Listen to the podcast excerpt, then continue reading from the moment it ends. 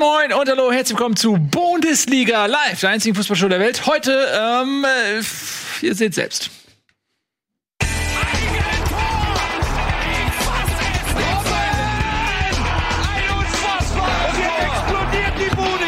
Kritisiert mir denn nicht zu viel, das ist ein guter Mann.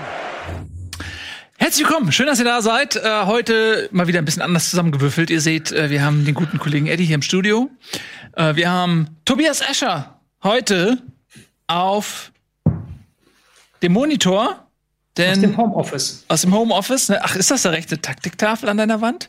Nee, das ist meine Wanddeko. Nee, andere Seite. Da. also, das sieht meine Wand einfach aus. Das ist deine Wanddeko. Wie klischeehaft, wie klischeehaft geht Klischees?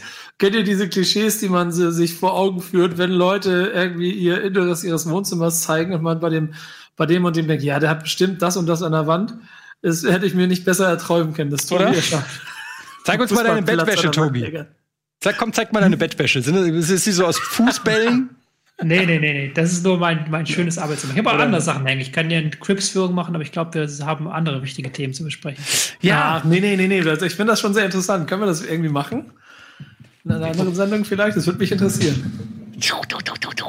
Boah. Wow. andere Sachen in dem Arbeitszimmer drin. Naja, weiß, da weiß man jetzt aber auch nicht mehr, was das noch deine Hand ist, ne? Und was, was da andere Leute aufgehängt haben. Ja, genau. Ja? Ich würde sagen, die eine Seite gehört klar ihm. Ja, definitiv. Ja, und äh, dir gehört diese Seite auch, aber du musst sie teilen mit Etienne. Äh, Nico, schön, dass du da bist. Freue mich sehr.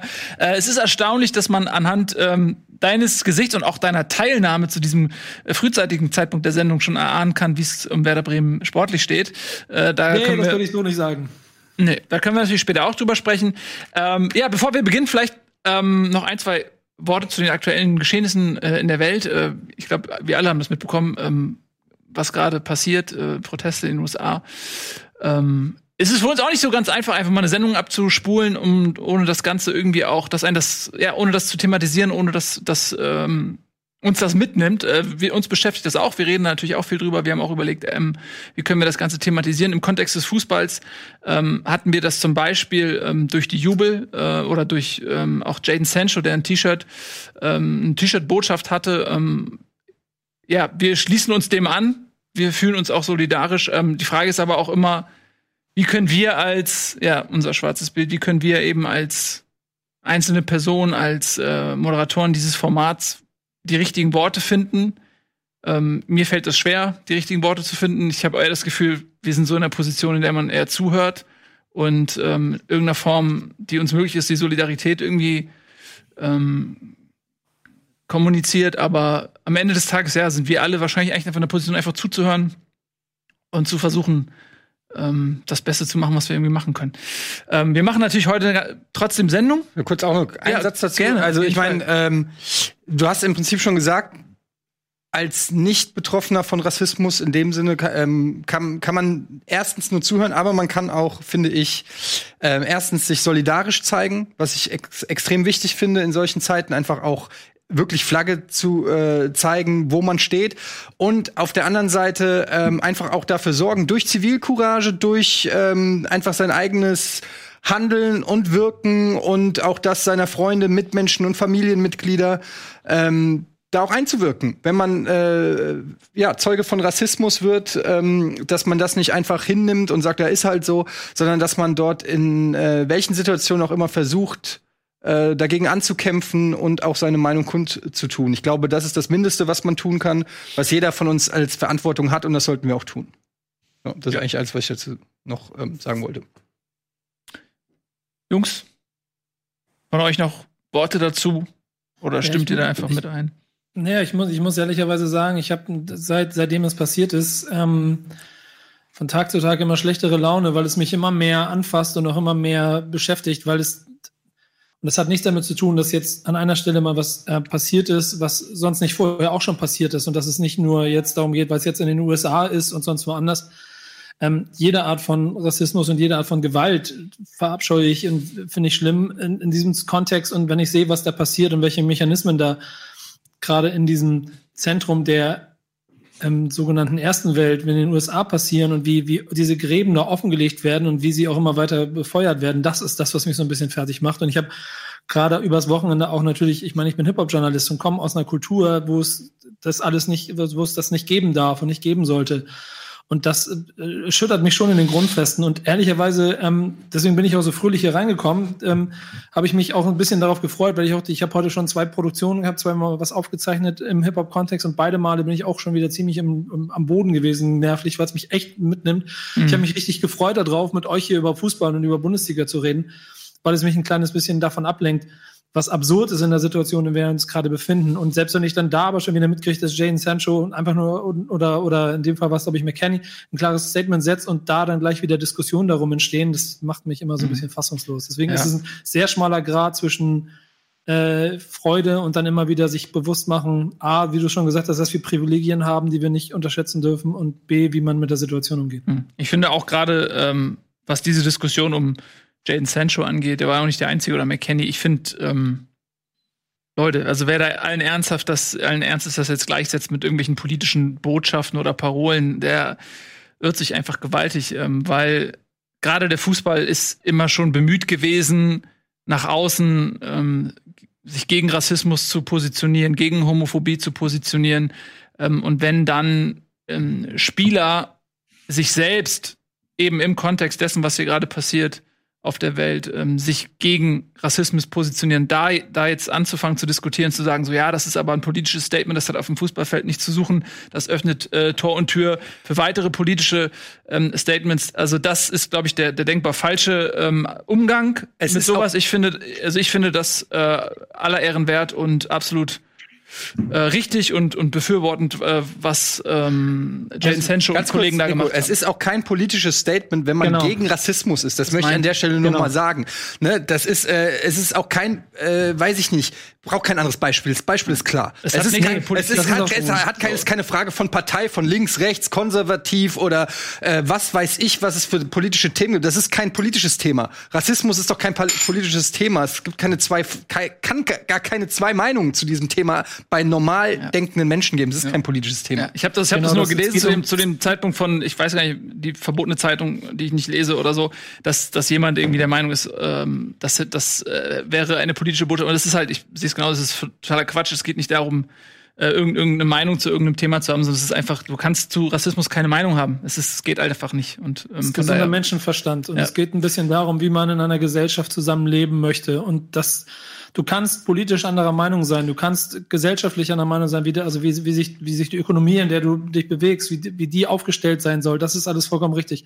Aber es gibt keinen Grund, über diese Sache zu diskutieren. Das ist einfach gesunder Menschenverstand und das ist das, was ich da Deshalb machen wir jetzt auch hier Fußball. Sehr schön. Ähm, ja, Entschuldigung, aber ich werde schon wieder. Okay. Also ich finde, ich find, dass, dass ich glaub, wir das die fünf mal, Minuten kann man ruhig mal nehmen. Dass wir äh, das ja einmal so gesagt haben. Das war uns irgendwie auch wichtig und es ist für uns auch nicht ganz leicht jetzt wie wie gehen wir da so rein? Wie finden wir jetzt so ein bisschen so den Switch? Aber wir machen das jetzt einfach. Wir reden jetzt über Fußball.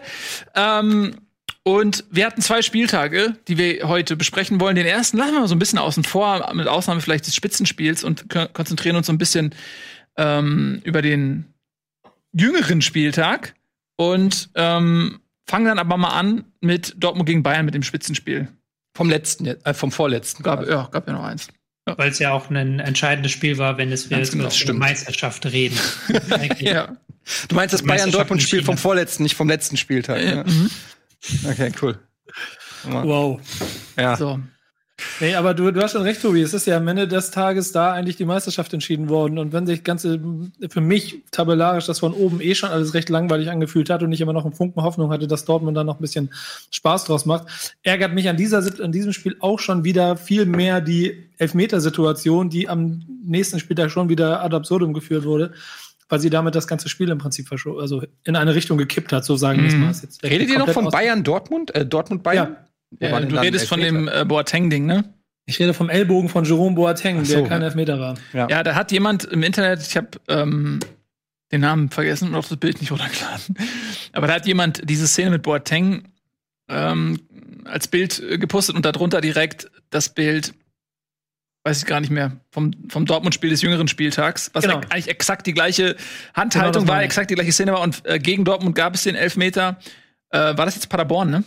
Ja. Und ähm, im Dortmund-Bayern-Spiel gab es den Elfmeter für Dortmund nicht. Ja. Was wirklich dann, also wenn man diese Bilder sieht, ist es tatsächlich sehr absurd. Und es gibt bestimmt auch Erklärungen dafür, aber das macht halt dann auch, ich muss dann sagen, die, dieses ganze Spitzenspiel auch so ein bisschen, es ist schade einfach, weil Bayern, natürlich Bayern spielt bärenstark gerade und die machen das richtig gut. Mhm. Und das ist beängstigend, wie gut sie sind. Das kann Herr Escher sicherlich an Fakten auch noch wieder dann ähm, im, im klar machen. Die werden auch, die wären auch so oder so hochverdienter deutscher Meister geworden. Aber, ähm, war, aber warum hat sich keiner beschwert? Das fand ich so ein bisschen kurios. Hat es keiner mitgekriegt? auch im Stadion standen und mitgeschrien haben, wahrscheinlich, keine Ahnung. Nee, ich meine, äh, es gibt doch bei normalerweise bei jedem Kontakt äh, mit Hand im, im Strafraum gibt's normalerweise immer groß Palaver und jetzt war aber relativ schnell auch kein keine Diskussion bei den Spielern. Wahrscheinlich, weil die sich auch sagen, naja, wenn's was war, wird sich eh der Wahr melden. Obwohl, das machen die sonst auch nicht. Keine Ahnung. Ich fand's nur kurios, dass keiner sich beschwert hat. Nicht so richtig. Das tun sie momentan allgemein relativ wenig, weil das Beschwerden ja auch die Funktion hat, das Publikum aufzuheizen. Mhm. Und das. Ah.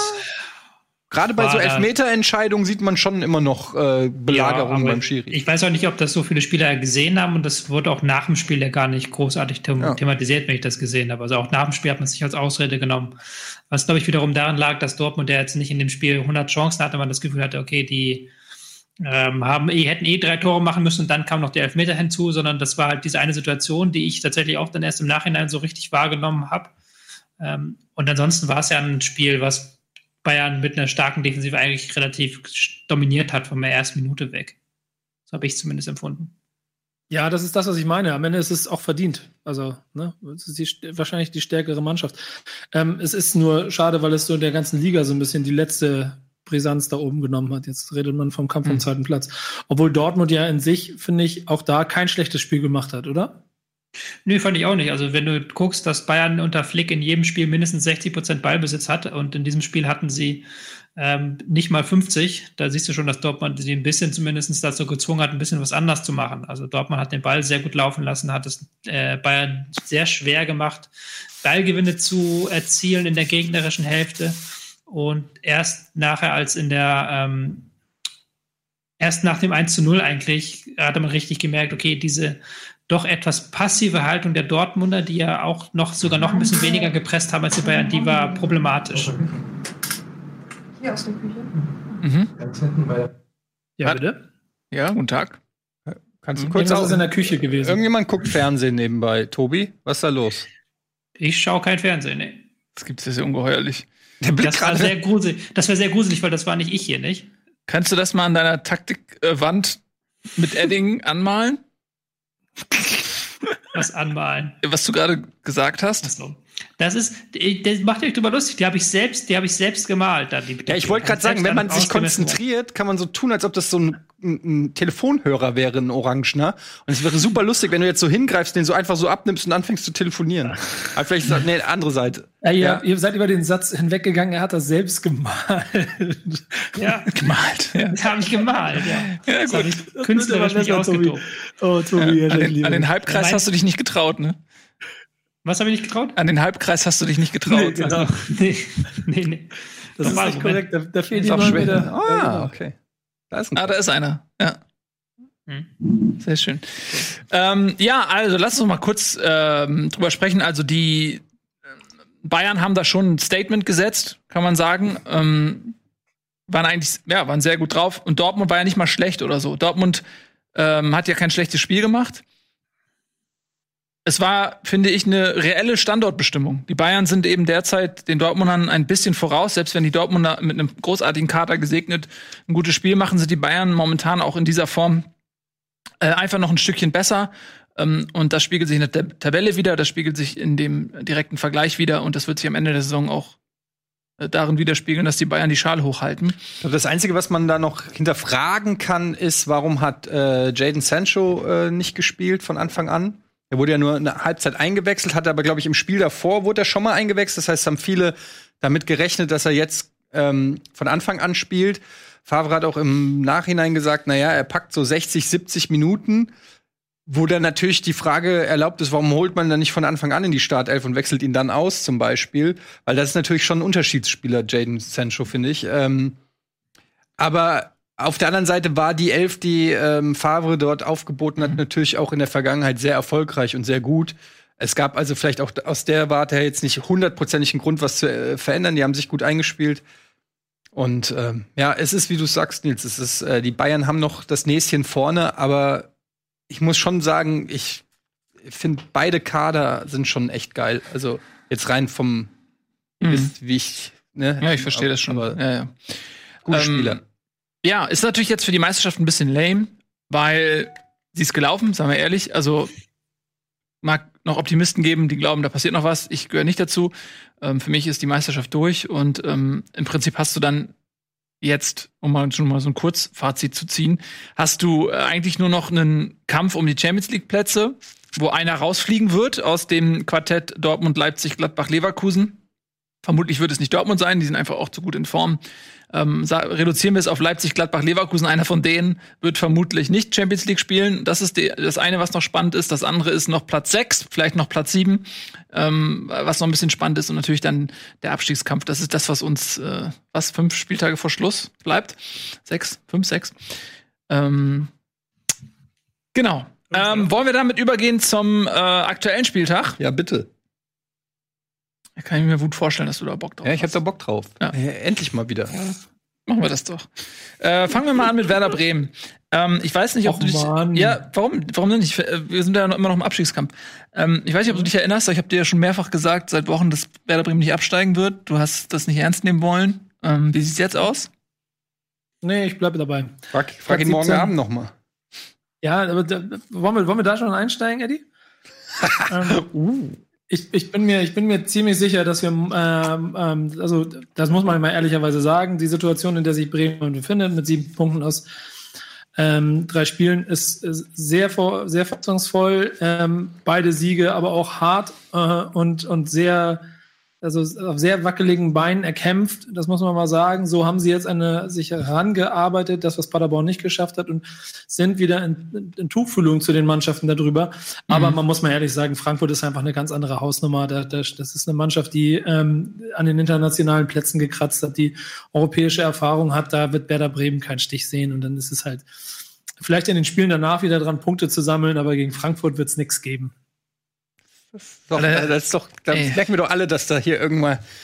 Und doch schon mal, das, guck mal, wie er sich da freut. Das ist das so schlecht einfach nur. nein, glaubst nein, du dir doch selber nicht, was du da gerade gesagt hast? Ich versuche ja immer neutral zu bleiben. Ach, ne? Ich versuche immer neutraler Moderator dieser Sendung zu sein. Es fällt mir nicht immer leicht. Jetzt in diesem Moment kann ich dich einfach nicht mehr ernst nehmen. Ähm, Wieso? Das ist ja eine absolute Frechheit. Naja, ich meine, Frankfurt. Ich meine, habt ihr das Spiel gesehen gegen Schalke?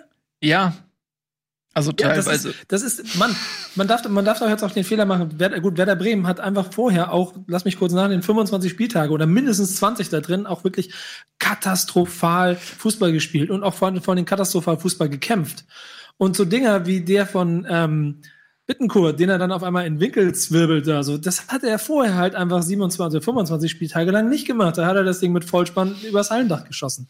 Dass diese kleinen Nuancen dazu führen, dass sie jetzt mal drei Punkte auf Schalke holen, weil Schalke halt original äh, äh, zu Hause gegen den Tabellen 17, wie hast du das, Tobi, so schön getwittert?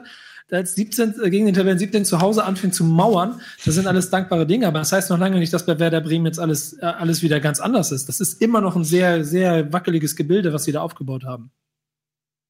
Ja, aber also der Trend zeigt ja nun mal ganz klar nach oben. Und ich kann dich nicht ernst nehmen, wenn du gegen äh, den zwölf Platzierten, der bis zum letzten Spiel im Prinzip auch noch ähm, Ambitionen im Abschiedskampf hatte, wenn, wenn du da schon die Chancenlosigkeit erklärst und die Waffen ähm, auf den Boden schmeißt, das kann ich einfach nicht ernst nehmen. Weil das ist ja auch nicht ernst gemeint, ja. das ist ja einfach nur so dumm geladen. Ah, das Statement. Ja. Das ist einfach nur, damit, daher, damit dann, wenn dann was bei rauskommt, ist es äh, umso sensationeller und wenn nichts bei rauskommt, dann hast du es ja vorher schon. Aber es ist ja auch gesagt. die sicherere Argumentationskette. Wenn du so ja. argumentierst, kannst du dich freuen, wenn alles gut gelaufen ist. Äh, es wäre ja viel blöder, wenn du jetzt sagst, na klar, hauen wir die weg und dann hauen wir die nicht weg. Du hast ja viel mehr zu verlieren. Insofern, ich verstehe das schon. Ähm, aber ich glaube, dass das ein kompletter Cointoss ist, das Spiel morgen. Und überhaupt nicht groß hervorsehbar ist, äh, wer da morgen das Rennen macht. Für mich fühlt sich das eher nach so einem, nach einem klassischen Unentschieden an, was da morgen passiert. Womit äh, der Eintracht mehr geholfen wäre als Werder Bremen wahrscheinlich. Aber ähm, naja, also chancenlos sehe ich euch auf keinen Fall. Nein. Das ist natürlich Quatsch. Um, ähm, und was so Abstiegs, was, das, was den Abstieg angeht, ähm, kann ich mich nur wiederholen und am Ende der Saison wirst du auch sehen, dass, es, dass ich recht hatte. Coinflip. Coinflip. Ja, Bremen wird nicht absteigen. Dann ja über einen neuen, du kannst dich dann ja über einen neuen Drucker freuen. Das wäre dann insofern ja auch eine, auch für dich eine Win-Win-Situation. Kriege ich jetzt ja. bin, ich, bin ich noch in der Druckerverlosung irgendwo? Ja, natürlich. Ja, also wenn ja, Bremen nicht absteigt, kriege ich einen Drucker. Ja, genau, weil ich hier den geschenkt und ich, dann aber, ich dir den weiter. Aber echt nicht so ein altes Ding, das kann ich nicht gebrauchen. Ich suche den ja aus. Das, ja, das, das, muss Eddie entscheiden. Ja, genau. also kein Bock auf, auf, so einen, auf so einen Staubfänger, den ich dann. Hast so du einen Drucker zu Hause? Na, nicht so, nicht, den, nicht so einen richtig guten, nicht den äh, Print 4000.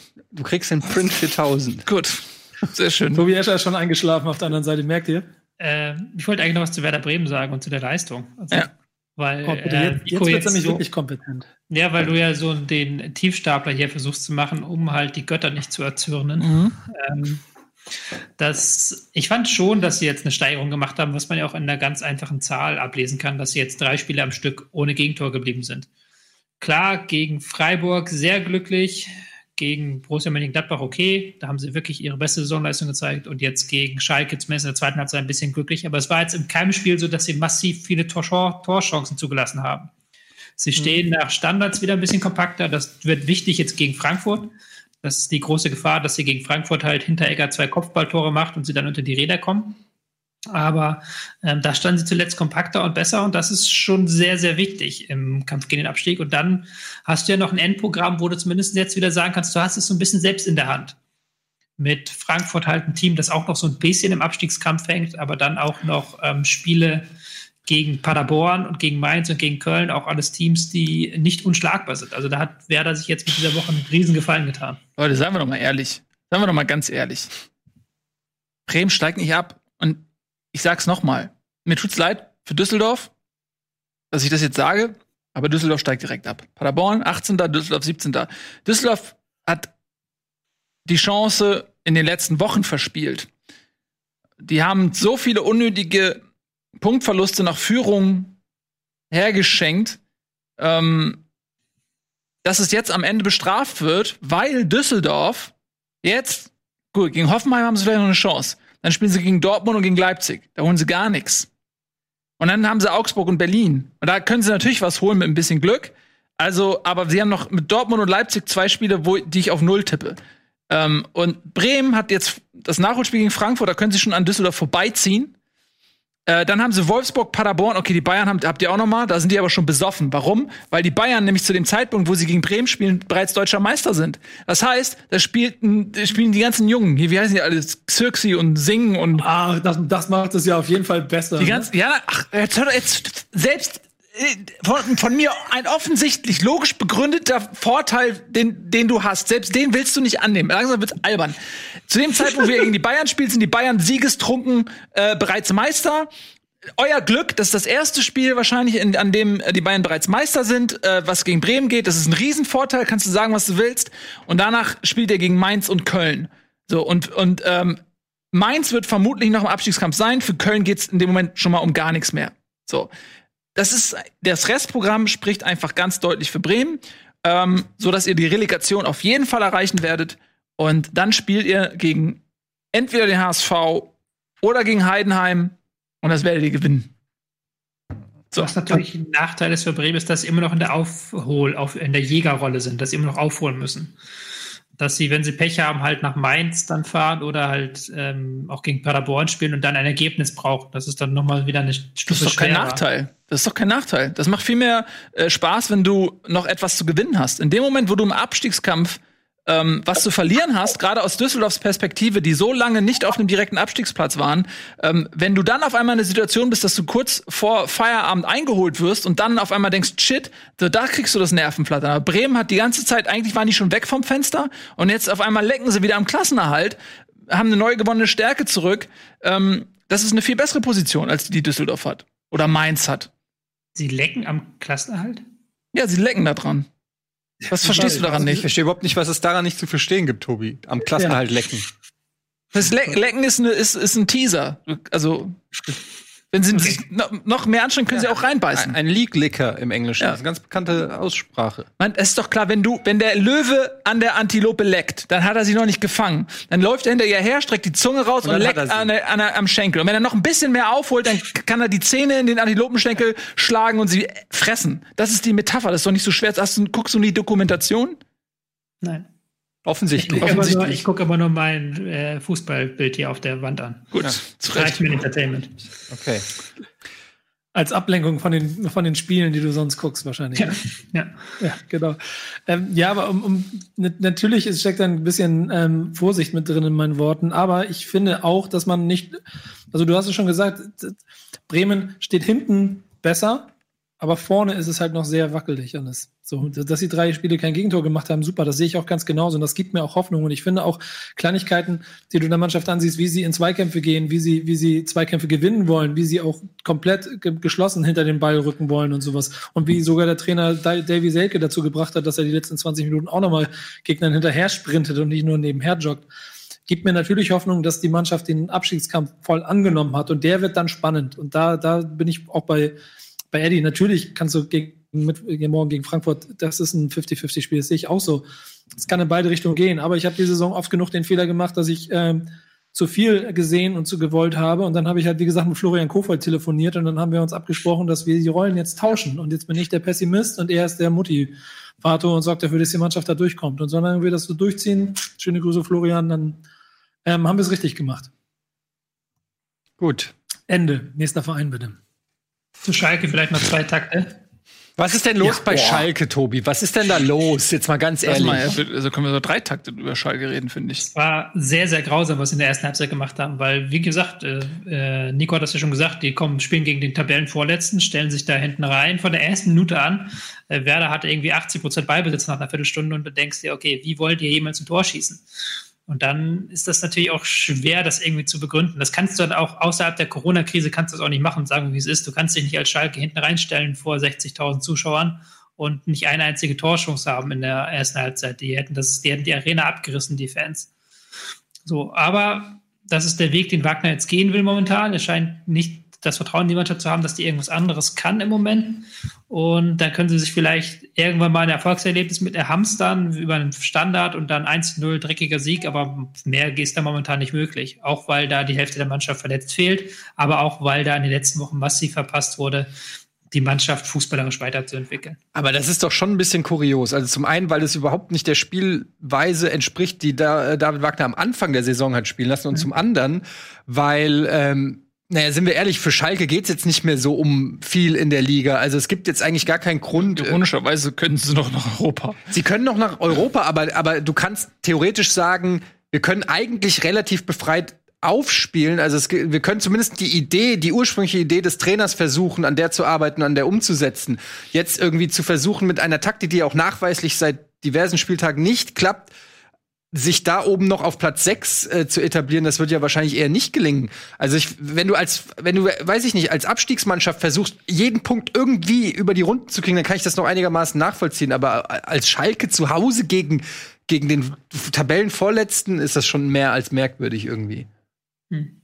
Ja, es ist äh, tatsächlich ähm, erschreckend und einzig und allein die gute Hinrunde bewahrt Schalke jetzt davor, dass diese Krise sich zu einer Katastrophe ausweitet, zumindest jetzt im Kosmos Schalke 04.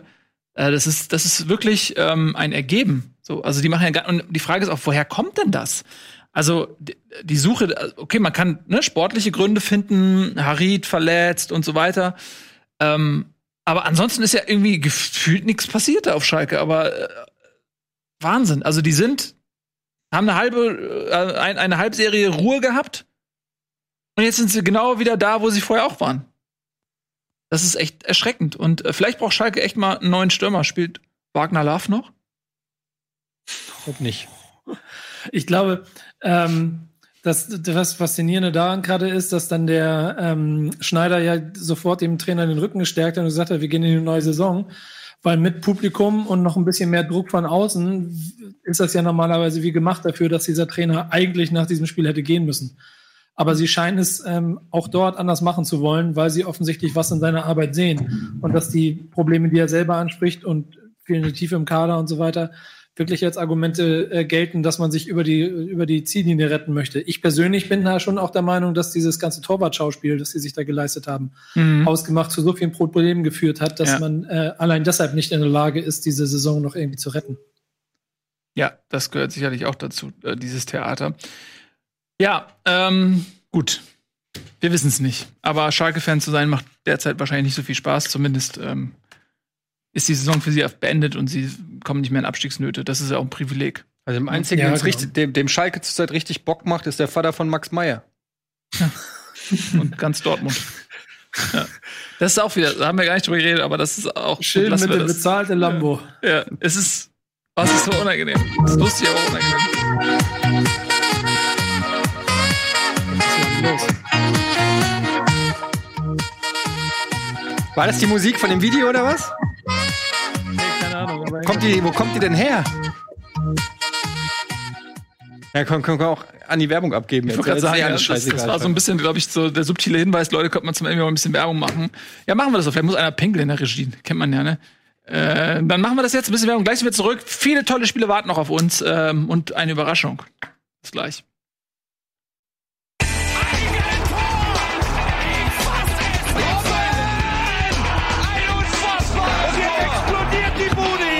Kritisiert mir denn nicht zu so viel. Das ist ein guter Mann. Herzlich willkommen zurück, ihr Lieben, zu Bundesliga Live, der einzigen Fußballshow der Welt. Heute hier mit Tobias Escher und Nico aus ihrem Homeoffice.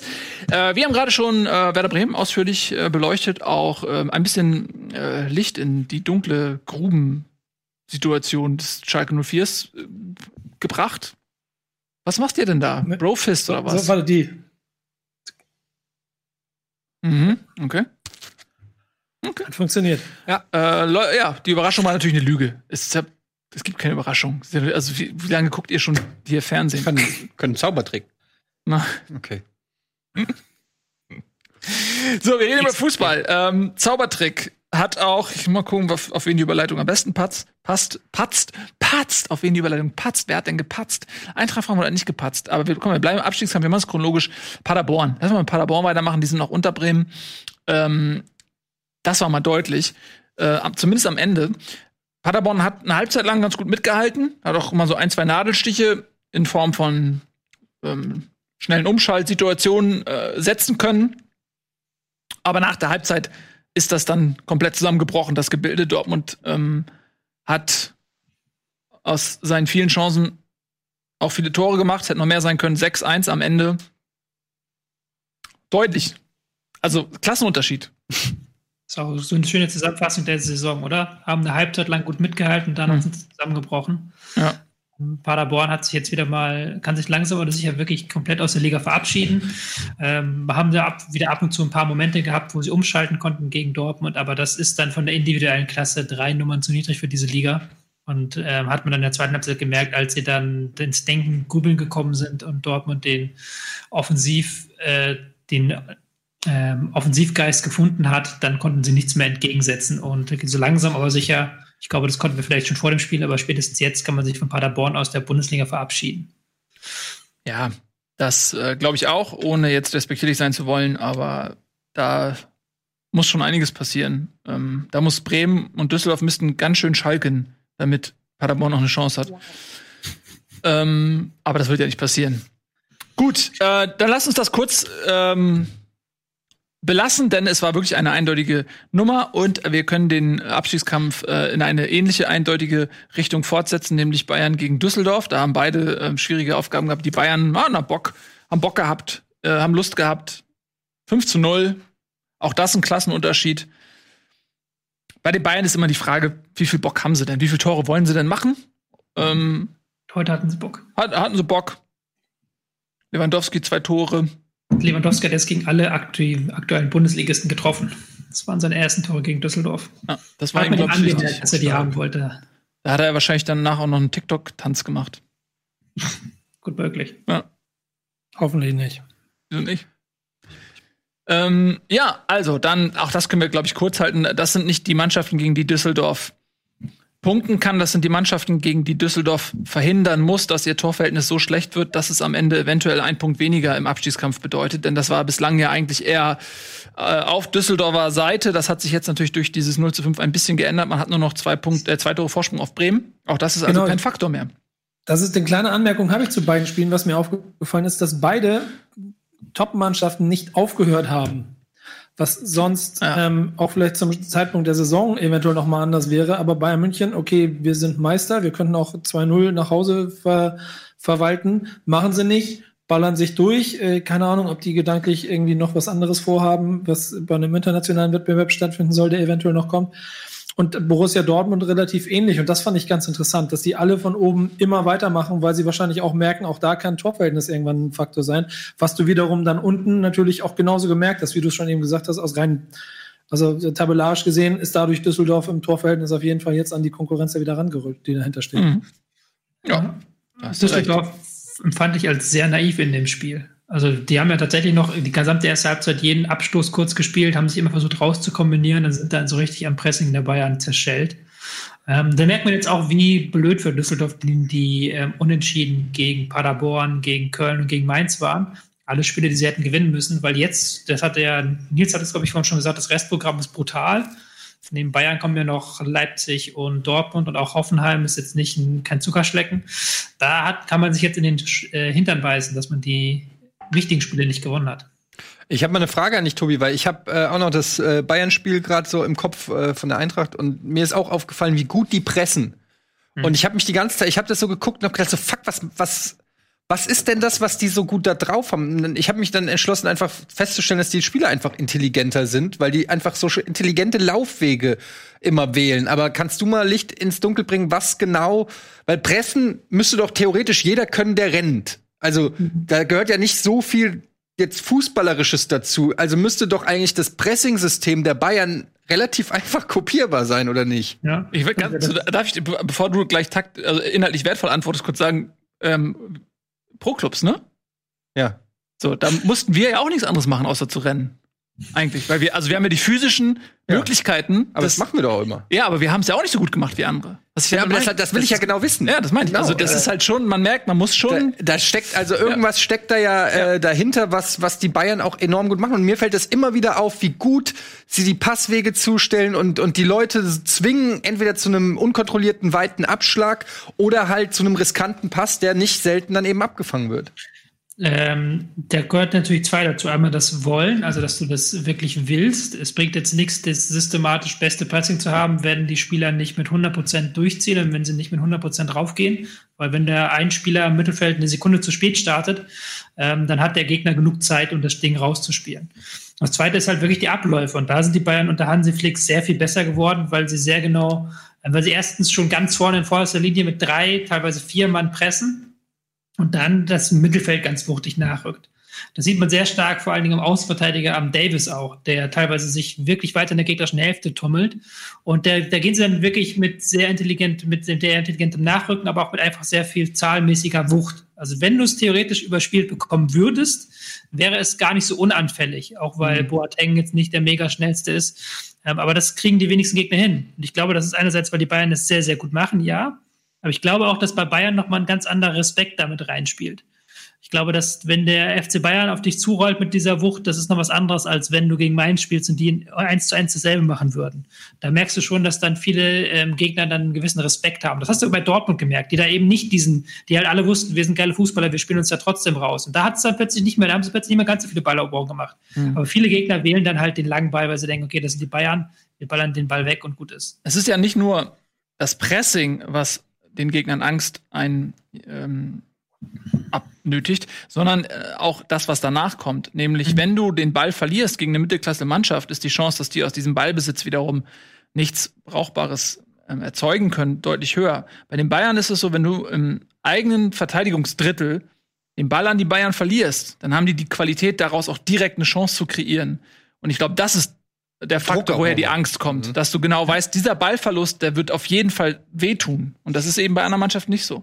Es ist ein Unterschied, ob du den Ball gegen äh, Serge Gnabry verlierst oder gegen Marco Richter. Da sind Fußballspieler, glaube ich, genauso Menschen wie alle anderen Menschen auch. Ja, genau. Ähm, sehr schön. Also, dann lass uns mal so ein bisschen wieder von unten das, das, das Feld äh, weiter aufräumen. Äh, Mainz haben wir noch nicht besprochen. Äh, Mainz hat zu Hause gegen Hoffenheim verloren, was ähm, vermeidbar war. Also Mainz hat nicht unterirdisch gespielt und es ist insofern auch bitter, weil zum einen, glaube ich, sportlich, wie gesagt, nicht unbedingt nötig war, diese Niederlage. Und ähm, zum anderen eben, weil sie halt jetzt echt ganz, ganz tief da unten reingerutscht sind. Sie sind ähm, ja le lediglich ein Punkt vor dem Relegationsplatz. Sie haben nicht zuletzt aufgrund der Spiele gegen Leipzig ein ebenso katastrophales Torverhältnis wie alle anderen da unten.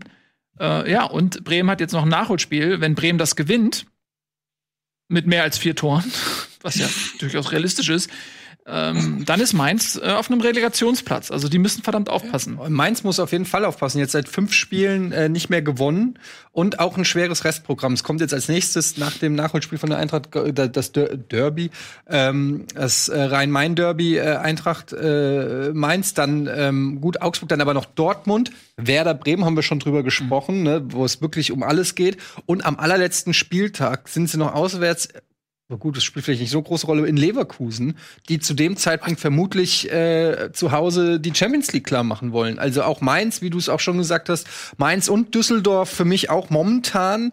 Vorausgesetzt, Bremen macht seine Hausaufgaben, sage ich jetzt mal. Ne? Es kann natürlich immer sein, dass Bremen jetzt aus Gründen, die wir eh auch nicht dann verstehen, fünfmal verliert, dann ist es eh egal. Aber jetzt rein, wenn man es mal so neutral sieht, haben äh, Düsseldorf und Mainz wirklich die deutlich schlechteren genau. Karten hier in diesem Abstiegskampf. Und es ist eben auch wiederhole ich mich jetzt so ein bisschen, auch ein Mindset, ein Momentum des Mindsets. Und Bremen. Mindset oder Mindset? Mindset. Mindset. Das Mindset-Momentum. Äh, weil Bremen aus einer Situation kam und da wurden sie meiner Meinung nach eben auch so ein bisschen so absurd, das klingt durch die Corona-Krise sportlich gerettet, weil da lagen sie am Boden. So, Freier Fall. Ja, ist so. Da ging gar nichts bei Bremen. Und durch diese Pause, durch, durch diese wirklichen Trainer würde ja dann äh, ähm, normalerweise eine Auszeit nehmen. Ja, und das, die haben sie halt bekommen und die haben sie genutzt und sie haben eben sich Erfolgserlebnisse errungen. Und die sorgen eben für eine positive Aufbruchstimmung in Bremen, dass die Spieler wieder an sich glauben, dass sie sagen, ey, jetzt packen wir das. Ähm, und das ist eben bei den anderen Mannschaften nicht so. Gerade Mainz, die kommen noch von einem höheren Tabellenplatz, für die ist der Fall noch tiefer. Die Angst, äh, das noch zu verspielen, vielleicht noch größer. Düsseldorf ist von Anfang an im Abstiegskampf gewesen.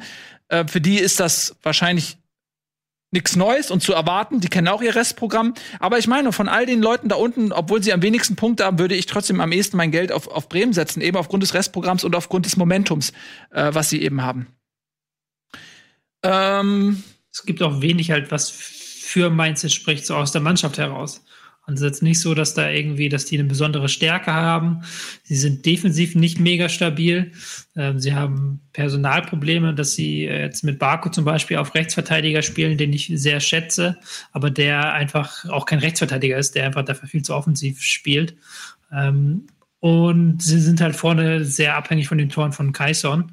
Und wenn der halt nicht trifft, dann hast du ein Problem so. Ähm, da hilft es auch nicht, dass Mateta wieder da ist. Und da ist halt sehr viel, sehr viel ähm, fehlende Balance, aber auch irgendwie so, das fehlt so ein Spieler, an dem du dich aufrichten kannst, ähm, der den Ball nimmt und dann damit was macht oder auch gegen den Ball ein Spieler, der dann im Zweifelsfall einen Ball gewinnen holt. Da fehlt halt, das ist halt so sehr unrund, wie die Mannschaft gerade läuft. Und das was am meisten mich so ein bisschen ähm, stutzig macht, ist, dass halt vom Trainerwechsel Sandro Schwarz zu Achim Bayerlautzer gar nicht so viel Unterschiede jetzt zu erkennen sind und gar nicht so, da fehlt jeglicher Trainereffekt. Mhm. Da gab es klar diesen 5-1-Sieg, glaube ich, im Hinspiel gegen Hoffenheim. Aber ähm, sonst war da, war da relativ wenig, dass man sagen kann, da gab es jetzt einen riesigen Effekt. Also die Karte haben sie auch schon gespielt. Mhm. Das könnte sehr, sehr eng werden für Mainz.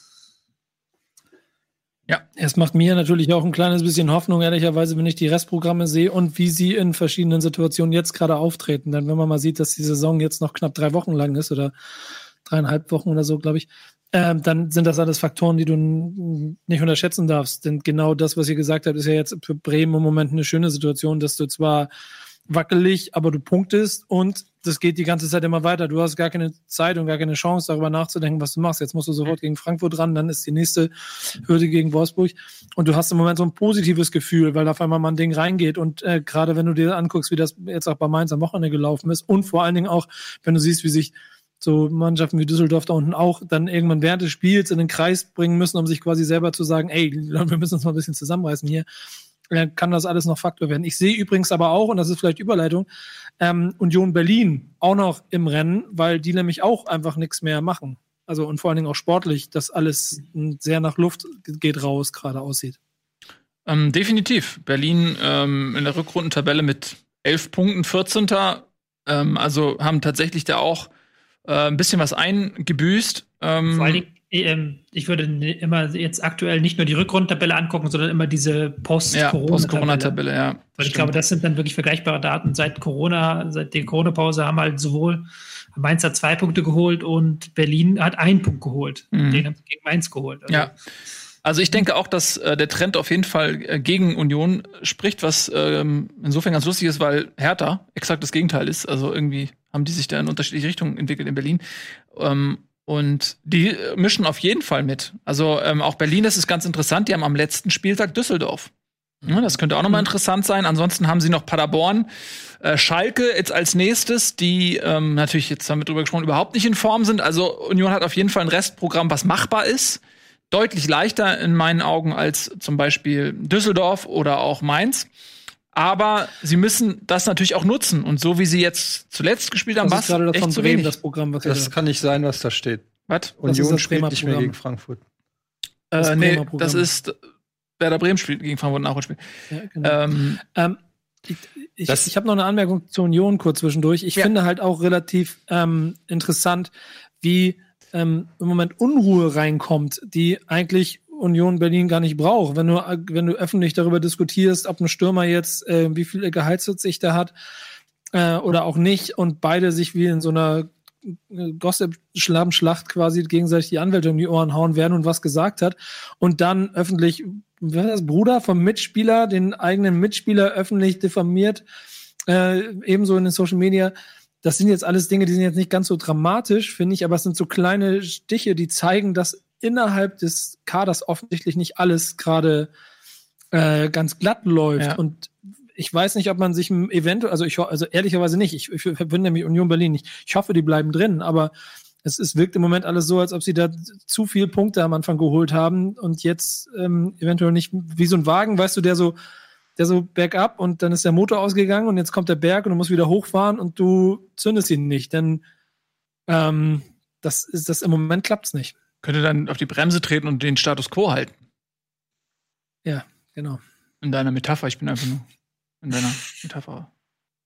Ja, so, ja. Ist, mir geht's eher so bergab und dann musst du den Motor wieder starten, damit du hochkommst, so den Motor, und das machst du nicht und dann mhm. versagst du so bei Bergauffahrt und ja. dann ähm, fährst du nicht über die Ziellinie was ich mag, ja. sehe, ist halt bei allen Teams, Union Berlin, da sind wir uns einig, die haben sehr stark halt von dieser Intensität gelebt. Also einmal diese Intensität im Spiel gegen den Ball, dass sie jeden Gegner auf ihr Niveau runterziehen konnten, aber auch diese Intensität im Stadion, dieses ganze Anderssein. Die haben ja auch sehr viele Punkte zu Hause geholt. Ja. Und das geht, ist ihnen jetzt völlig verloren gegangen. So. Und die Intensität im Spiel gegen den Ball, die kriegen sie noch halbwegs auf den Platz, aber auch nicht 100% richtig. Und, ja. ähm, aber dieses ganze Zuhause, Stadion, das funktioniert gar nicht mehr. Man hat ja im Hinrunde hat man ja die Punkte eben geholt mit Siegen gegen Gladbach, gegen Dortmund, gegen Teams, die eigentlich besser sind. Und da hat man dann eben die auf ihr aufs eigene Niveau runtergezogen. Und das funktioniert gerade gar nicht mehr, wohingegen die spielerischen Fortschritte, die man vor der Pause gemacht hat, Corona-Pause gemacht hat, die sind auch wieder gänzlich verloren gegangen.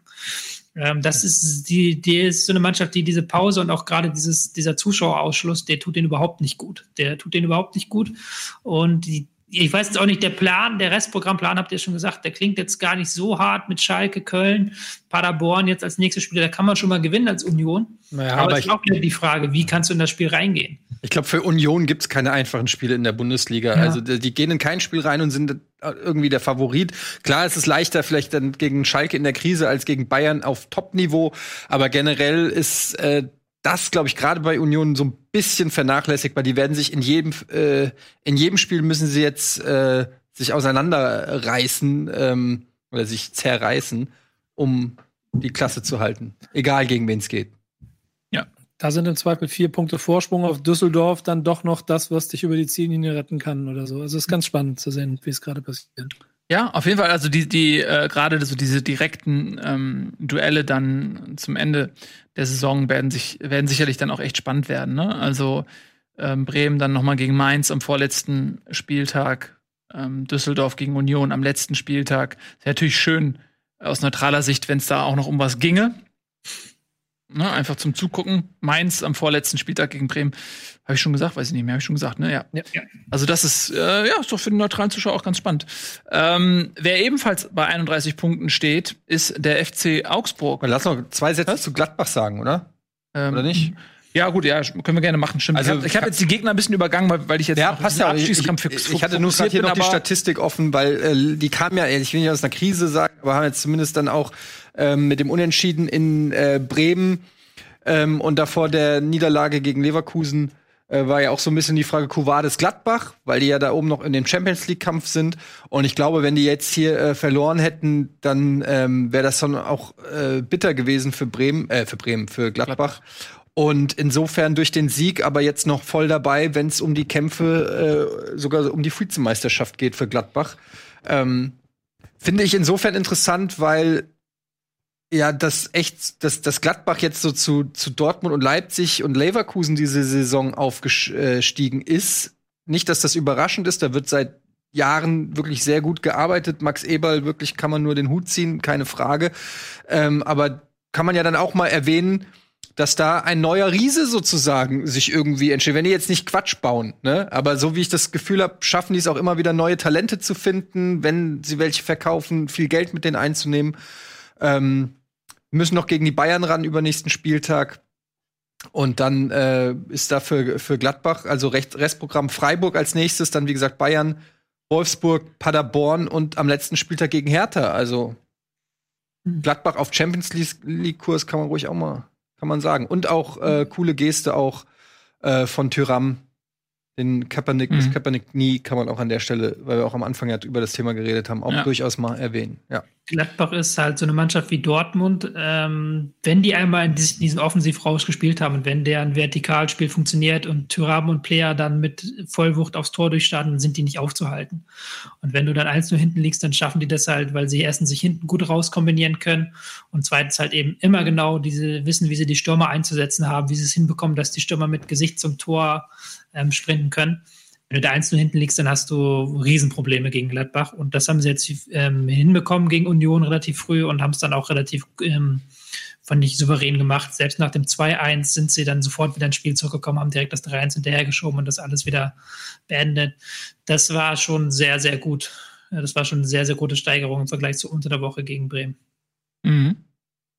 Ja, also Gladbach ähm, nach wie vor oben dabei und man hofft natürlich diese Saison auch mit dem Champions League Platz zu vergolden, den sie letztes Jahr ja, knapp verpasst haben. Ne? Auch da hatten sie unter Hacking kein schlechtes Jahr. Da hat es nicht ganz gereicht, aber ich finde, sie haben sich auch sportlich nicht nur auf dem Trainerposten, sondern eben auch auf dem Feld nochmal verstärkt. Ähm genau das, was sie ja wollten, ne? wo wir noch drüber geredet ja. haben, warum entlässt man einen erfolgreichen Trainer eigentlich? Und jetzt sehen wir es aber, weil es eben auch spielerisch äh, neuen, neuen Wind gibt. Ja, müssen wir eben gucken, dass es am Ende nicht wieder äh, Platz 5 wird.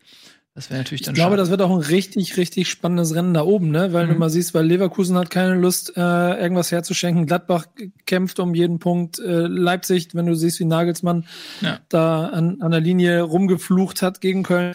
Also das wird, das kann richtig spannend oben da sein. Wie, es ist halt krass für die Liga auch zu sehen, wie sich die fünf, Top 5 da auch so wirklich schon abgegrenzt haben. Das, das nach, also passiert gar nichts mehr. Ähm, aber das wird noch ein richtig spannendes Rennen. Und weil damit dann auch, ich glaube, auch bis zu Bayern wahrscheinlich auch so da oben nicht nachgelassen wird, gegen wen du auch immer spielen wirst. Das heißt, jeder, der sie kriegt, die von oben, der wird auch ein Problem haben im Spielen. Ja, ähm, das stimmt. Auch wir können auch da mal eben ähm, so ein bisschen nochmal aufs Restprogramm schauen. Das ist ähm, für Gladbach vielleicht sogar noch mit am schwierigsten, ähm, denn die haben jetzt äh, die Bayern noch und Wolfsburg, die auch ganz gut drauf sind. Und die Hertha am letzten Spieltag, die auch unter Labadia sehr gut funktionieren. Ähm, zunächst geht's jetzt aber gegen Freiburg, weiß man immer nicht, was man kriegt. Und ähm, dann hast du Leipzig. Äh, die haben im Prinzip nur noch Dortmund so richtig als Brocken, ansonsten noch Paderborn, Hoffenheim, Düsseldorf und am letzten Spieltag Augsburg. Leverkusen hat noch die Bayern, ähm, zu denen sie müssen. Mainz am letzten Spieltag. Also es ist, ähm, Ja, ist auf jeden Fall spannend. Ich glaube, es wird tatsächlich bis zum letzten Spieltag spannend. Was denn? Leverkusen, Bayern, Schalke, Köln, Hertha, Mainz. Ja. Und du es gerade nur halb vorgelesen hattest. Genau. Ja, jetzt gegen die Bayern am nächsten Spieltag. Das wird auch ein spannendes Spiel. Leverkusen ist sehr gut drauf. Ähm, jetzt gegen die Bayern. Mal gucken. Du hoffst natürlich, dass Bayern gewinnt, ne? Aber viel Stolperfallen haben die nicht mehr. Ich bin ja, aber also du, du hast ja vorhin, du hast ja vorhin bei ja. Bremen so, das, also ich sehe das null. Ne? Also mhm. Werder Bremen gegen Bayern München, selbst wenn sie mit der zweiten Mannschaft spielen, das wird ein unangenehmes Spiel, weil du das merkst, das merkst du halt auch so im Spiel wie gegen Düsseldorf an. Egal wie sie durchwechseln, die wissen alle. Und dann spielt, wie heißt er nochmal, Cuis, ich spreche seinen Namen aber falsch aus. Cuisson, der, der ist Gladbach. Mhm. Ja. Ja, genau. Der äh, halt auch äh, das logischerweise die Chance sieht, endlich mal eine Rolle zu spielen. Und das gilt für allen anderen. Silzi hat auch immer genau eine Viertelstunde Zeit, um mal zu zeigen, dass er länger als 15 Minuten spielen will und so.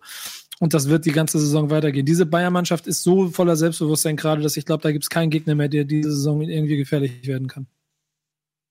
Ja, das werden wir mal sehen. Das ist ja alles Zukunftsmusik, ja. ne? Das können wir ja gleich wissen. Genau. Ähm, gut, dann äh, lasst uns mal weiter galoppieren hier. Wen haben wir noch nicht besprochen? Frankfurt. Äh, ja, so der guter Hinweis. Frankfurt. Aber das muss warten, denn wir machen jetzt eine klitzekleine Werbeunterbrechung. Bis gleich.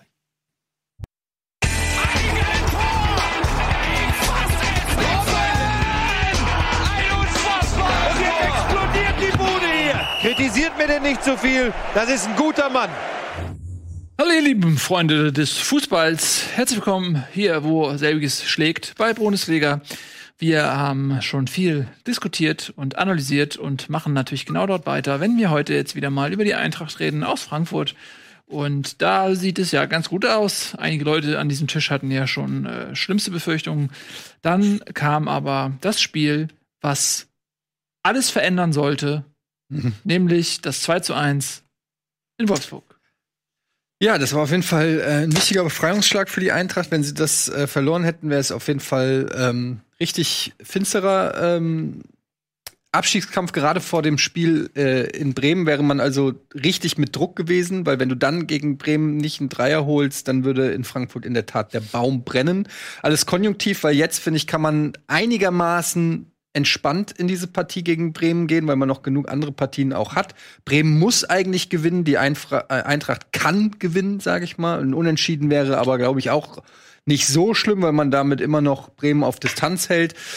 Ähm, zum Spiel selbst kann man sagen, ja, kann man, also Wolfsburger Fans würden wahrscheinlich sagen, es ist ein glücklicher Sieg. Ich finde, es war ein erkämpfter äh, Sieg, der durch den Kampf ähm, dann auch nicht komplett unverdient war. Wolfsburg hatte mehr vom Spiel letztendlich, ähm, aber auch nicht so viele Großchancen. Die paar Großchancen, die sie hatten, hat Kevin Trapp dann auch wunderbar gehalten. Und ähm, ja, es war ein dreckiges Spiel. Ich finde es aber insofern okay, weil ähm, langweilig dich? Nee, überhaupt ich denke nach. Aber worüber? Über die Eintracht. überhaupt nicht, aber egal. Ähm, weil man muss sagen, dieses 3-3 von der, vom Spieltag davor haben wir jetzt auch gar nicht groß drüber geredet, ähm, gegen Freiburg. Das hätte eigentlich, also in einer gerechten Welt wäre vielleicht das Spiel gegen Wolfsburg verloren oder unentschieden und dafür hätte man 5-0 oder 6-0 gegen Freiburg gewonnen. Ähm, aber Fußball ist halt irgendwie verrückt. Du hast irgendwie 35 Torschüsse gegen Freiburg und mhm. gewinnst nicht. Und du hast drei gegen Wolfsburg und gewinnst. Es ist manchmal Fußball auch einfach kurios und man kann es nicht alles erklären, aber es war für die Eintracht ein enorm wichtiger Sieg, glaube ich ist auch emotional mehr erzwungen gewesen, glaube ich, ne? Oder? Also es, es wirkte, es wirkte, wenn, soweit ich das bei Frankfurt mitbekommen, dass wirklich auch die gemerkt haben, okay, wir müssen jetzt einfach. Und äh, da Wolfsburg eine riesengroße Wundertüte ist, was ich nicht erklären kann, denn jedes Mal, wenn ich eine Prognose darüber äh, abgeben wollen würde, geht das in die andere Richtung. Das muss wieder Herr Escher machen am Ende. Ähm, also ich hatte nicht damit gerechnet, dass Frankfurt in Wolfsburg Punkte holt. Und, ja, vor allem nachdem die, was haben die 4-1 gegen Leverkusen gewonnen davor, mhm. den Spieltag. Ja, also das genau. ist eh ganz ja. strange aber ja, das sind halt auch manchmal Nuancen, ne? Also man, manchmal schießen sie den Torwart an, manchmal schießen sie das Tor rein. Ich meine, das Siegtor ist ja auch ähnlich, ne? Ich, glaub, ich fand Wolfsburg nicht schlecht. Also ich fand die echt, man hat schon die spielerische Qualität gesehen. Sie haben auch eigentlich die richtige Taktik gegen die Eintracht, wie alle halt diese äh, auf Ballverluste spekulieren, dann schnell nach vorne in die Schnittstellen. Und das hat auch wieder ganz gut funktioniert. Ähm, aber haben halt hinten auch ein bisschen was äh, zugelassen. Und äh, ja, also Wolfsburg ist aber echt so ein bisschen komisch, diese Saison. Hm. Ja, das hat halt, da hast halt diese Dreifach-Chance und Wechhaus da gehabt, die das ganz gut zusammenfasst. Wenn Wechhaus da irgendwie einen von rein auch noch besser schießt, dann ja, stimmt. Ding anders ja. aus. Aber es ist halt schon so, dass die extrem von ihrer Intensität leben und dass Spiele mit, äh, mit Wolfsburg-Beteiligung jetzt auch selten richtig gut anzuschauen sind, weil die jetzt ja schaffen, den Spielfluss komplett kaputt zu machen und selber jeden Ball sofort nach vorne jagen. Also das ist dann, wenn du halt so auf Intensität stehst, ist das geil, aber ansonsten ist das so immer ähm, relativ zerfahren, die Spiele auch. War jetzt auch gegen Frankfurt hatte ich wieder so ein bisschen das Gefühl. Ähm, ja, und sie haben halt momentan, das kriegen es halt auch nicht hin, dass alle Spieler zur gleichen Zeit gute Form haben. Jetzt war Babu sehr stark, äh, Breckerlo auch sehr präsent, ähm, Schlager kommt wieder ein bisschen in Form. Dafür kam von Rissouillons Seite sehr wenig an diesem äh, Nachmittag und Wechhorst trifft momentan halt gar nichts mehr. Und deswegen, das ist halt auch so ein bisschen die Erklärung dieser Wankelmütigkeit, weil immer nur ein Teil der Mannschaft halbwegs in Form ist und der andere Teil nicht. Nimmst du das persönlich mit Weghorst? Das nehme ich ein bisschen persönlich, ja, weil war auch wichtig, also es war halt schon so, Trapp weiß, glaube ich, selber nicht, wie er zwei von diesen drei Dingern da gehalten hat, von dieser Riesenchance da, wo Trapp ja da einfach wirklich sich reinstürzt. Das hat auch richtig geil gemacht, aber der Ball fliegt dann halt jeweils gegen ihn, gegen die Hand so und du denkst so, ah. Ähm, ja, Wichhorst, der ist so ein bisschen, hat so ein bisschen sein Mojo verloren vor dem Tor einfach. Und das nehme ich auch persönlich, weil er hätte sich auch ein bisschen sagen können, Mensch, für meinen guten Freund Tobi, da mache ich noch die zwei, drei Dinger. Die fehlen. Wie viele Hütten hat er denn jetzt? Nicht genug, nicht ansatzweise genug. Nee. Das muss man leider sagen. Da hat sich jemand komplett verschätzt. Nicht ansatzweise. Ja. Aber, aber, kratzt das so ein bisschen an deinem Mythos als Experte, wenn du dich da so vertan hast? Definitiv. Sehr gut. Ja, elf, elf hat er. Boah, elf von 25? Ja, also elf, elf, macht aber fast jeder Stürmer irgendwo, der nicht gerade ja, beim Absteiger ist. Ne? Also. Wobei Schalke ja, ich wäre froh bei jedem Stürmer mit elf Toren. Also. Ja, bei Bremen auch. Ich glaube, wir haben nicht mal einen mit fünf. Ähm, ja, aber ich habe neulich mal geguckt, was unsere Vorhersagen von der Saison waren und da bin ich, glaube ich, da bin ich gespannt. Da war ich, glaube ich, gar nicht so schlecht. Ja, in, welche, in welcher Kategorie? In der Kategorie Absteiger kann ich noch hinkommen. Ich glaube, die Kategorie Enttäuschung kann auch hinhauen. Und Meister habe ich, glaube ich, auch als einzige hier am Tisch richtig getippt. Ja, ja, ja, ja, ja. Äh, zu Beginn oder in der Halbserie? Das war ja kein Mut. Zu Beginn. Okay. Als ich auch noch Wehhorst irgendwie gelobt habe. Das waren noch Zeiten. Das war da waren wir noch jung und unschuldig. Naiv. Das da habe ich, noch, hab ich noch einen Hoffenheimer links außen als äh, Überraschung der Saison ge gewertet, der dann auf acht verschiedenen Positionen in seinem Verein gespielt hat, nur nicht auf links außen. Ne? ja, dann lass uns doch mal weitermachen mit Hoffenheim. Ähm, die haben, die haben wir schon gehabt. die haben ja in Mainz verloren. Äh, haben wir ehrlich gesagt relativ wenig. Ja. Eigentlich haben wir gar nicht über Hoffenheim geredet. Ähm, nee. ähm, aber so ist es halt. Die sind, ich meine, Hoffenheim, die sind siebter, haben 42 Punkte. Also die sind punktgleich mit Wolfsburg. Die sind genau hinter diesem äh, Quartett Dortmund, Leipzig, Gladbach, Leverkusen. Und das ist einfach, diese Mannschaft kann ich einfach nicht fassen. Manchmal spielen die den letzten Rotz dann spielen sie wieder überragend, dann lassen sie tausend Chancen aus und dann ich, ich weiß nicht, was ich aus Hoffenheim machen soll. Sag ich ehrlich. Die sind für mich eine absolute Wundertüte, die größtmögliche Wundertüte. Haben wir nicht über Mainz und Hoffenheim Ja, aber nicht wirklich über Hoffenheim. Aber wir haben ein bisschen über Mainz noch geredet, weil wir da im Abstiegskampf waren und da natürlich eher diese Vereine ein bisschen mehr besprochen haben. Ähm, lass mal über die Hertha reden. Jetzt wird es so langsam erfreulich. Äh, aus Berliner Sicht zumindest. Ähm, denn unter Bruno Labbadia äh, mutiert Hertha zu dem Selbstbild, was sie von sich haben, nämlich zu einer erfolgreichen Fußballmannschaft, gewinnen auch gegen Augsburg, haben ähm, ja Glück ist übertrieben, aber sie haben schon auch zwei Seiten gezeigt. Sie haben 1-0 geführt. Das war eine Phase, in der die Hertha gut gespielt hat, dominant war. Und dann gab es aber auch eine Phase, in der sie Augsburg haben kommen lassen und Augsburg sehr viel Druck gemacht hat. Und dann ähm, war das 2 0 dann in der, was ich, 94 Minute oder so, war dann ähm, äh, wirklich der Sargdeckel in allerletzter Minute. Äh, aber das hätte auch mit ein bisschen mehr Pech 1-1 ausgehen können. Ich erinnere an den Lattentreffer von Richter. Ja, wenn der reingeht, dann geht es 1-1 aus vielleicht. Also es war jetzt nicht alles Labadier. Alles Gold, was glänzt. Nee, ähm, ich fand auch, ähm, sie haben es wieder in der ersten Halbzeit sehr gut gemacht und du hast da wieder gesehen, dass diese Labadia 11, die er da aufgestellt hat, mit sehr viel Erfahrung, Pekarik auf Rechtsverteidiger, Skelbrett im zentralen Mittelfeld, Darida wieder da, Ibisevic mhm. vorne drin, dass diese A11 sehr gut funktioniert, dass die genau wissen, was sie tun sollen. Aber es ist jetzt auch, glaube ich, das vierte Spiel dann in Folge gewesen, wo sie relativ wenige Änderungen hatten. Und wenn dann Änderungen dann nur auf den Flügelpositionen, wo es halt nicht so viel ausmacht, läuferisch. Ähm, da hast du schon gemerkt, dass die Mannschaft A nicht mehr ganz 100% im Saft war und B, dass dann, als dann die Wechsel gekommen sind, als sie dann sehr viel gewechselt haben, dass das nicht 100% so funktioniert, wie es mit der A-Variante funktioniert weil die A-Variante mit Scalebert vor der Abwehr, mit Grujic, die immer wieder in die halb auf die Ausverteidigerposition sich fallen lassen, dann die Ausverteidiger vorrücken, Flanken schlagen. Diesmal war es, glaube ich, Mittelstädt mit einer Flanke vor dem Tor. Ähm, das ist halt diese A-Mannschaft funktioniert sehr viel besser als die B-Mannschaft. Und das ist, wird jetzt der nächste Schritt sein von Labadia, ob er es schafft, diese müde A-Mannschaft, ob er da noch zwei, drei gute Spiele rausquetschen kann oder ob er langsam auch da ähm, an der Aufstellung ein bisschen was verändern muss.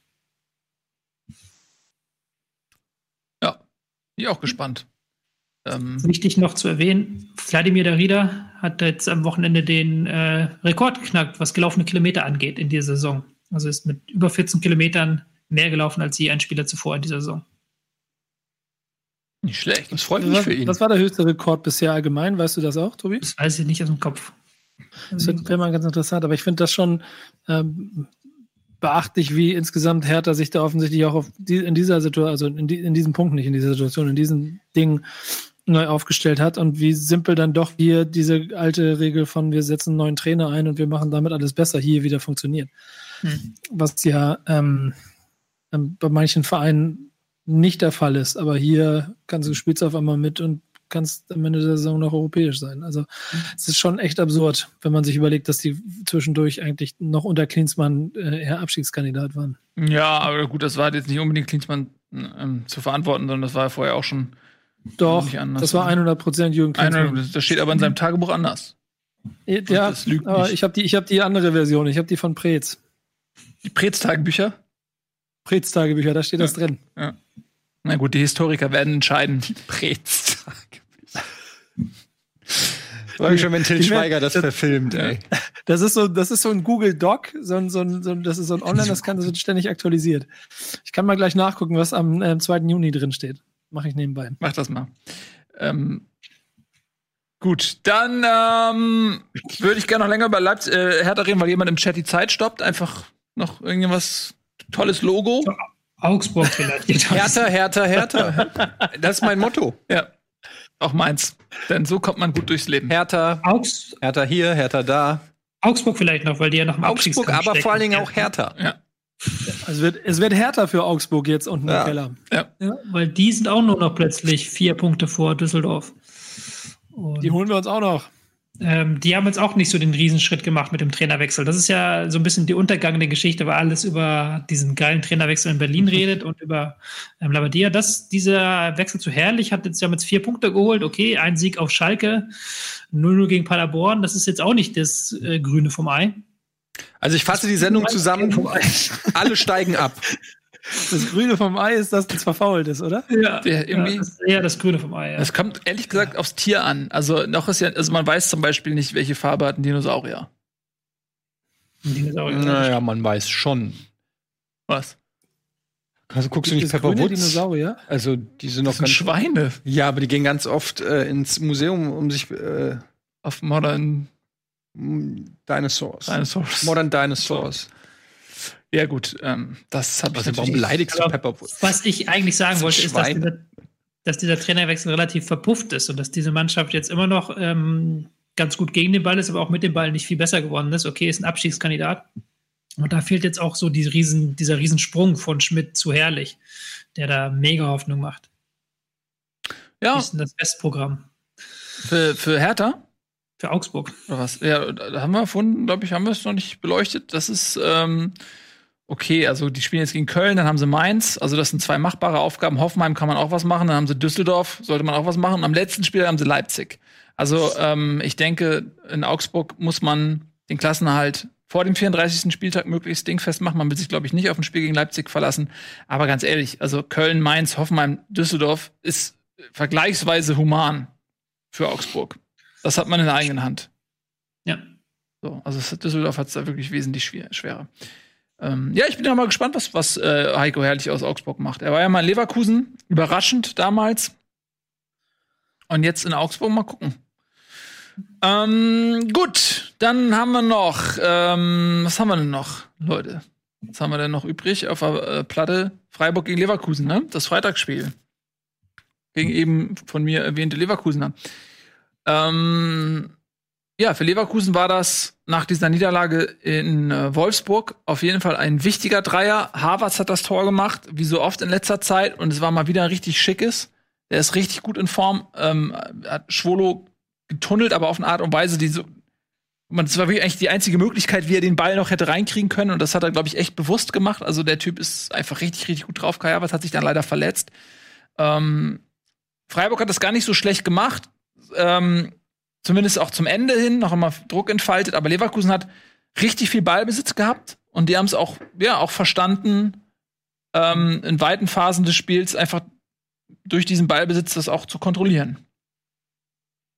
Ja, ist jetzt auch so ein bisschen fast so die Freiburger Saison zu sagen, wenn Streich nach dem Spiel sagt, das war ein perfektes Spiel von uns, weil sie eben es in der ähm, in dem Spiel zwar geschafft haben, die Leverkusener Offensive, die so brillant ist, über 90 Minuten hinweg ähm, fast zur Wirkungslosigkeit zu verdammen. Aber sie selbst hatten auch nur einen Schuss aufs Tor abgegeben, hatten zwar die Riesenchance durch Höhler kurz vor der Pause, aber ansonsten mhm. war das relativ mau nach vorne. Ja, beim Stand von 0 zu 0, ne? muss man dazu sagen. Stand von 0 zu 0, ja, ja aber sonst war das relativ mau nach vorne. Und ähm, da kann man dann zusammenfassend sagen, die können halt jeden Gegner ärgern, Intensität, Spiel gegen den Ball.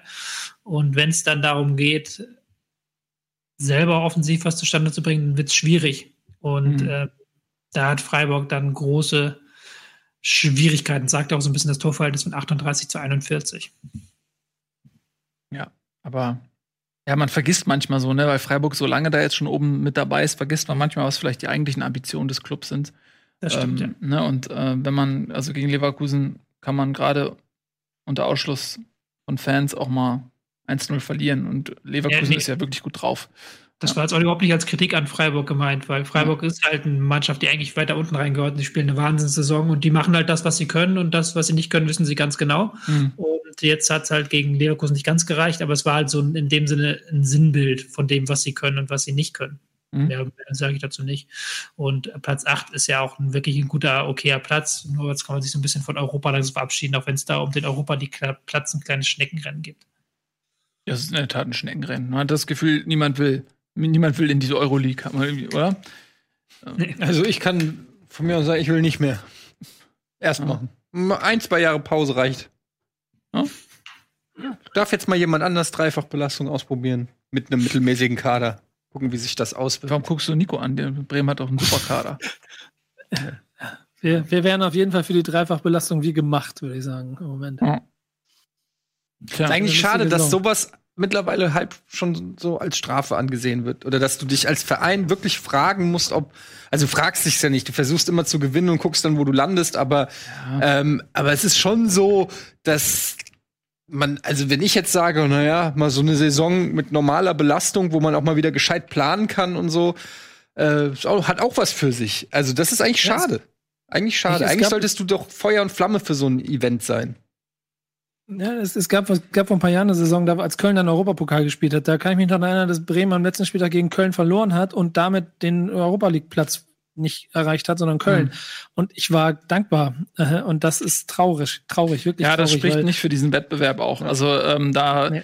die glorreichen Zeiten sind einfach äh, für den für die für den Euro für die Euroleague vorbei. Das ist die Champions League Aber hat leider, das ist auch ein bisschen die Evolution des Fußballs. So die Champions League hat wirklich komplett ähm, die Euroleague an den, an den Rand der Bedeutungslosigkeit gedrängt und ähm, ja, also also, gibt es immer noch, was? immer noch für so, für so Mittelklasse-Vereine ähm, wie Hannover 96, die haben ja auch da relativ geile Jahre verbracht. Da ist das schon noch ein Ereignis, so um Europa League zu spielen. Ja, wenn man da. Das ja, ist ja gut. das Problem. Doch, das ist ja das Problem, weil ich persönlich bin ja, also wenn ich mir den, den, den, den Spielplan von Eintracht Frankfurt in den letzten zwei Jahren angucke, wo sie überall waren, gegen wen sie gespielt haben, das waren alles mitreißende Spiele, wie sie es gemacht haben. So weißt du selber, Eddie, das ist auch einer der, ich meine, ich war ein paar Mal dabei. Das ist auch einer der Gründe, warum meine Sympathie für deinen Verein auch über diese Zeit größer geworden ist, weil sie, weil ich auch der, dieses, dieses ganze Feuer auch im Umfeld und auch von allen keine Rap-Kollegen, die ich kenne, die alle Frankfurter sind und so. Das hat mich schon alles mit eingenommen. Und ich finde, diese Energie ist nach wie vor hoch faszinierend. Und ich bin Frankfurt auch sehr dankbar für die zwei Jahre. Wenn du dann siehst, dass wir in der Bundesliga aber im Moment ja im Prinzip einen Zweikampf zwischen Wolfsburg und Hoffenheim haben, dann äh, macht es den Wettbewerb halt noch bedeutungsloser, weil aber auch beide Mannschaften im Prinzip ja die ganze Saison genauso spielen, dass sie eigentlich viel zu schlecht für die Plätze da drüber sind, aber ähm, dann auch gut genug, um alles darunter irgendwie von sich fernzuhalten. Und wenn das bedeutet, dass das dann Europa League ähm, aus der Bundesliga ist, dann macht es noch mehr Bedeutungslosigkeit. Also ja. bedeutet es noch mehr Bedeutungslosigkeit. Das Ding ist halt auch, die Eintracht hat es ja nicht mal geschafft, sich dafür zu qualifizieren, sondern nur, ich glaube, weil Mainz am letzten Spieltag letzte Saison gegen die Bayern gewonnen hat oder so wie war das irgendwie so? War, irgendwas war dann. Auf jeden Fall waren wir auf Schützenhilfe von Mainz, ich vergesse sowas immer, angewiesen. Ähm, sind sie ja überhaupt da reingerutscht und hast dann auch noch Euroleague-Qualifikation. Also da hast du auch noch mal extra Strapazen, dann ist die Sommerpause noch extra genau. kurz. Ähm, und also das ist schon für einen Verein durchaus, äh, muss man sich gut überlegen. Und wenn du dann auch noch davon ausgehst, dass vielleicht sogar der einzige Bonusfaktor, nämlich das Publikum, vielleicht sogar erstmal ja. wegfällt, ja, dann ist es ja gleich so, wo du dir denkst, naja, also. Ja, das, das, äh, da bin ich bei euch. Also ihr armen naja. Vereine, die äh, Euroleague. Das ist echt ja, ein riesen, hey, Probleme. Großes, großes Problem für euch. Also ja. ich könnte mir kaum vorstellen, wie das sein muss, wenn man die Euroleague ertragen muss und das auch noch zwei Jahre hintereinander und dann teilweise sogar bis ins Halbfinale und so. Boah, ey. Ätzend, ja. Da würde ich richtig zugrunde gehen. Aber du verstehst davon nicht. Da würde ich wirklich leiden wie so ein Leithammel whatever. Frank Frankfurt ist letzte Saison da reingekommen, weil Mainz Hoffenheim geschlagen Hoffenheim hat nach Rückstand und, ja. und, Frankfurt trotz einem 1 zu 5 in München noch Europa So rum war es. Irgendwas mit Bayern und Mainz. Ja. Das ist mein Gehirn. So, Leute, wir haben keine Zeit mehr. Wir reden natürlich auch nicht mehr über andere Sachen. Ähm, Wie? Nicht mal mehr über den HSV? Nee. Es fehlt mir, glaube ich, noch ein Spiel, oder? Wir haben Köln gegen Leipzig noch nicht. Ach so, ja, stimmt. Das war gestern. Das war gestern. Ja, munteres Spielchen, munteres Spielchen muss man sagen. Köln das wirkte wirklich. Hm? Das, Entschuldigung, aber das wirkte wirklich wie so ein Trainingsspiel mit lauten Ansagen mhm. eines Trainers, der unzufrieden war. Okay, ja. ihr habt das defensiv gerade schlecht gemacht, jetzt drehen wir es um, ihr macht es vorne besser, zack, Tor, Tor, Tor. Ähm, also, das war Geisterspiel ad absurdum. Ja, ähm, das stimmt. Köln hat, finde ich, ganz gut mitgespielt. Ähm, äh, die haben es wirklich zu, einem, zu, einem, zu einer munteren Partie gemacht und Leipzig hat aber auch echt einfach Qualität, ne? Also, das muss man einfach sagen. Die Jungs haben echt Qualität. Ähm, die machen schon, wenn man jetzt mal alles drumherum ausblenden möchte, können die schon sportlich Spaß machen. Ja, und Köln finde ich, ja, haben sich wacker verkauft, haben sie nie abschießen lassen, Modest mal wieder getroffen und hatte sogar noch eine große Chance nochmal. Ich glaube, wäre das das 4-3 gewesen? Mhm. Der nochmal äh, hatte, wäre es nochmal ein bisschen interessanter gewesen. Oh, Spaß gemacht zum Zugucken. Gut, ähm, Habt ihr noch was auf dem Zettel? Ich freue mich auf morgen. Tipps. Ich habe ehrlicherweise wieder ein bisschen mehr Lust auf Fußball bekommen durch den äh, Wahnsinn-Abstiegskampf, in dem ich da drin stecke. Gucken wir eigentlich zusammen oder was? Oder nicht? Nee, besser nicht. Auf gar keinen Fall. Ist das, hab, ich habe mich jetzt. Es reicht mir schon, wenn ich, es reicht mir schon, wenn ich in der WhatsApp-Gruppe von dir angeschrien werde mit äh, 26 Großbuchstaben beim Vorfeld. aber so. nicht keine Details, bitte. Nee, nee, keine Sorge. Gibt es diese WhatsApp? Nein. Ich weiß nicht, wie es euch geht, aber ich habe mich jetzt so nach vier Spieltagen schon so ein Stück weit einfach dran gewöhnt. Man gewöhnt sich ja doch schnell an Dinge, wenn, als man einem lieb ist. Ja, ne? Ja. Sich so das gewöhnt, dass das Spiele ja. jetzt so sind, wie sie sind und dass das Fußball wieder läuft und dass es wieder so eine normale Saison ist. Man redet ja jetzt auch kaum mehr drüber, was ist eigentlich mit XYZ, was ist eigentlich mit Corona-Tests und sowas. Das ging doch irgendwie schneller, als man es erwartet hat und ich weiß ja. auch noch nicht, ob ich das gut finde. Und weißt du, woran ich glaube, dass es teilweise zumindest liegt, dass die Spiele eine gute Qualität haben? Es mhm. wirkt echt irgendwie, man ist ein bisschen konzentrierter, vielleicht auch die Spieler, keine Ahnung. Und irgendwie, ähm, also ich habe jetzt auch, wie gesagt, am Wochenende geguckt und äh, ich fand das, es klingt bescheuert, ich finde es also gar nicht so bescheuert. Warum eigentlich wieder zurückkehren zu den Zuschauern? Ja. Stadien haben eine negative CO2-Bilanz. Sind sie notwendig? Und ich mag auch, dass nur fünf Leute in den Supermarkt dürfen, ehrlich gesagt. Wenn ich, also, Hab ganz ehrlich, es gibt, äh, Corona ist nicht nur schlecht. Also, habt gewisse Änderungen kann man beibehalten. Was? Habt ihr mitgekriegt, dass Real Madrid ihre äh, letzten Spiele in La Liga auf dem Trainingsplatz mhm. austragen will und nicht in Bernabeu? Ja. ja. Das, das? Äh, vielleicht wäre das ein Modell für die Bundesliga-Saison, was sind das dann, 2021, dass sie die ersten sechs Spiele auf den Trainingsplätzen austragen, damit sie auch die Stadien sparen können. Ja. ja, könnte man mal drüber nachdenken. Wenn hier, solange wieder diskutiert wird, wann können wieder Zuschauer ins Stadion rein? Oliver Kahn hatte schon gesagt, sie könnten 10.000 in die Allianz Arena bekommen mit Sicherheitskonzept. Wobei ich mich dann frage, das ist dann, finde ich, die letzte Perversion, wenn du halt so ein Stadion mit 10.000 füllst und alle vier Plätze Abstand zueinander halten. Dann kannst ja, du es auch mehr lassen. Das ist ich, irgendwie auch ich strange, war, ja. Ja, ich war, ich war, ich war für so eine Produktion in äh, ein paar Fußballstadien letzte Woche, immer Ach, so tagsüber und habe äh, mich mit, mit den Verantwortlichen bei Mainz auch genau darüber unterhalten. Und in der Theorie habe ich dann auch gesagt, eigentlich könnt ihr doch hier alle paar Plätze einen hinsetzen und sowas. Und dann meinte er, ja, aber stell dir das doch mal vor, wie das aussehen würde. Und da hat er irgendwie recht, äh, wenn du dann so eine Fankurve hast und dann sitzt da alle vier Quadratmeter eine Person und schwenkt mit der Fahne oder so. Und dann kommt so ein Fehlpass nee, und hörst so ein sarkastisches Klatschen. Ganz toll, Käso, ganz toll. Ja, genau. Dann hörst du auch jede von und den Stimmen. so hoch und sagst so, was ist los? Was ist los genau. genau das. Dann wird jedes einzelne Pöbeln wird noch deutlicher. Also ich würde es nicht machen. Dann lieber die Pappaufsteller wie in Gladbach. Das wäre mein Traum, Nico. Es wäre mein Traum, in einem Stadion zu sitzen und die Spieler können mein Geschrei hören. Wir könnten ja versuchen, ja, wir könnten ja versuchen, uns morgen Abend irgendwie ins Stadion zu schleichen. Entschuldigung, und jeder in seine Kurve. Ja, mach ja. das doch mal. Ja, ich drücke euch beiden die Daumen äh, dass das für euch beide zu einem Sieg reicht und ihr mit drei Punkten frisch gelaunt dann am Montag wieder da seid. Das würde mich echt berühren. Beide mit drei Punkten. Ja. Beide mit drei cool. Punkten. Warum denn nicht? Ja. Kann ich mal Träume haben. Montag. Kann mal Träume haben.